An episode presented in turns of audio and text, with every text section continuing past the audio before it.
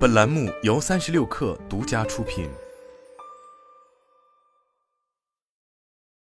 本文来自最前线。据多家媒体报道，当地时间八月十七日，恒大集团在美国根据破产法第十五章申请破产保护。八月十八日，中国恒大作出最新回应称，目前正在正常按照计划推进境外债务重组。向美国法院提出的相关申请系正常推进境外重组程序的一部分，不涉及破产。这距离恒大集团公布集团年报仅过去二天。八月十六日，恒大集团发布二零二一年、二零二二年年报以及二零二一年、二零二二年 ESG 报告等多份公告，披露集团近两年的经营治理情况。值得关注的是，恒大集团在两份年报中对高管薪酬进行披露。二零二二年年报显示。截至去年十二月三十一日，恒大集团董事及最高行政人员酬金总计为七千九百九十五点二万元，其中董事会主席许家印薪酬为十二点六万元，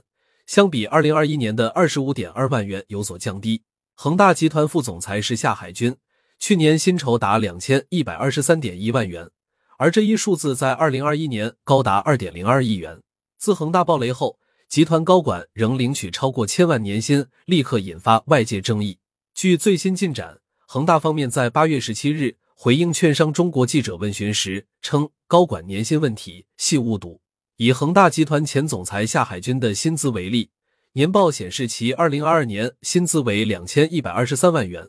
包括薪资零点七万元、董事袍金十三点四万元和期权收入两千一百零八万元。恒大回应称。按照香港财务会计规则，即便期权无法兑现，也需要按照期权发放时的评估价值分摊计入薪金。所以年报所示薪金并非高管真实收入。二零二一年以来，恒大集团深陷财务危机，恒大集团陆续开展机构精简、人员优化和大幅降薪的工作，但巨额债务危机仍然是集团现阶段面临的最大困境。今年七月十七日，恒大集团接连发布三份财报。包括二零二一年年报、二零二二年半年报以及二零二二年年报。财报显示，恒大集团二零二一和二零二二年净亏损合计达八千一百二十亿元。截至二零二二年十二月三十一日，恒大集团总负债超二点四万亿元。债务阴云笼罩下，恒大集团的 ESG 表现也频亮红灯。结合恒大集团发布的两份 ESG 报告，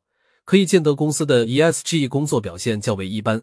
并在某些关键议题中缺乏相应解释。报告显示，二零二二年恒大集团共流失五万八千零七十七名雇员，总流失率为百分之三十六；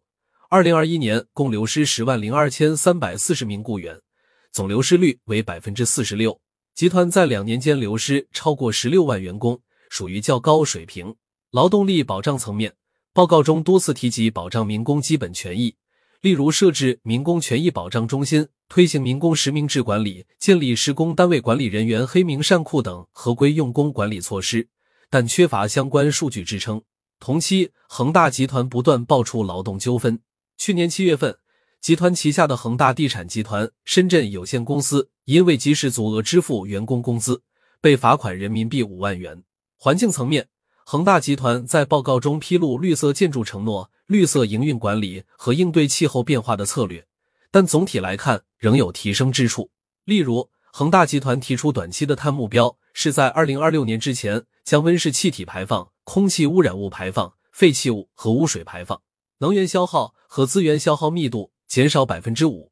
长期碳目标保持和国家三零六零目标一致。但目前恒大集团还未提出目标拆解和范围一二三的减碳路径。绿色建筑议题是房地产行业切入 ESG 工作的重要切口。根据恒大集团的 ESG 披露信息，集团在绿色建筑的环保用材、绿色工艺方面有一定投入，但在可再生能源设计层面需要进一步拓展。今年房地产行业市场下行，经过几十年的粗放发展，行业正在向精细化、绿色化转型。ESG 整体水平尚处于早期阶段，但 ESG 本身是一个风险识别工具，特别是在行业下行时，企业应更重视 ESG 方面的投入，从而提高风险识别与管理能力。